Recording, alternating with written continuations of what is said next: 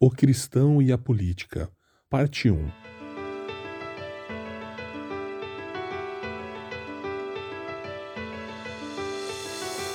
Amanhã, dia 2 de outubro de 2022, teremos o primeiro turno das eleições que escolherão o nosso presidente, senadores, deputados para a Câmara Federal e Estadual. Por essa razão, hoje e amanhã, vamos pensar um pouco sobre a nossa responsabilidade como cidadão brasileiro e cristão.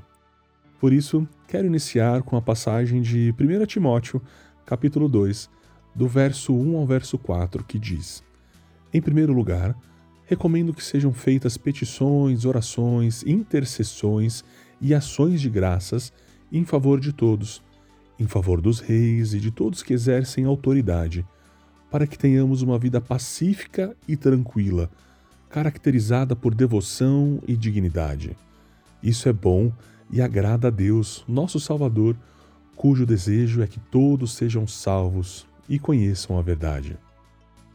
O apóstolo Paulo atribui à Igreja de Cristo, a todos os seus irmãos, a partir de Timóteo, que estava liderando a igreja em Éfeso, a responsabilidade e o compromisso de orar, de suplicar, de interceder por todos, mas de uma forma particular e singular pelas autoridades, pelos reis, pelos magistrados e por aqueles que exercem domínio. E por que que Paulo convoca a igreja, os seus irmãos, a esse estilo de vida de oração? Porque no final do verso 2, ele diz para que nós, como cidadãos, vivamos uma vida pacífica e tranquila, com toda devoção e dignidade.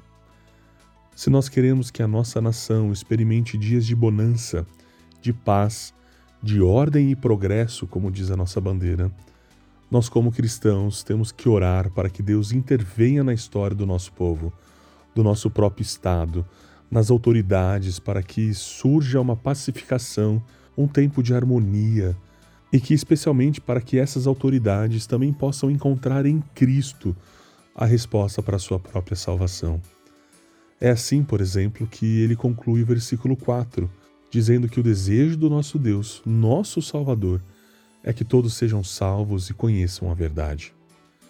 Paulo não está dizendo que as autoridades necessariamente precisam ser cristãos, mas é papel da igreja orar para que as autoridades temam a Deus e possam governar de uma forma justa, íntegra e honesta.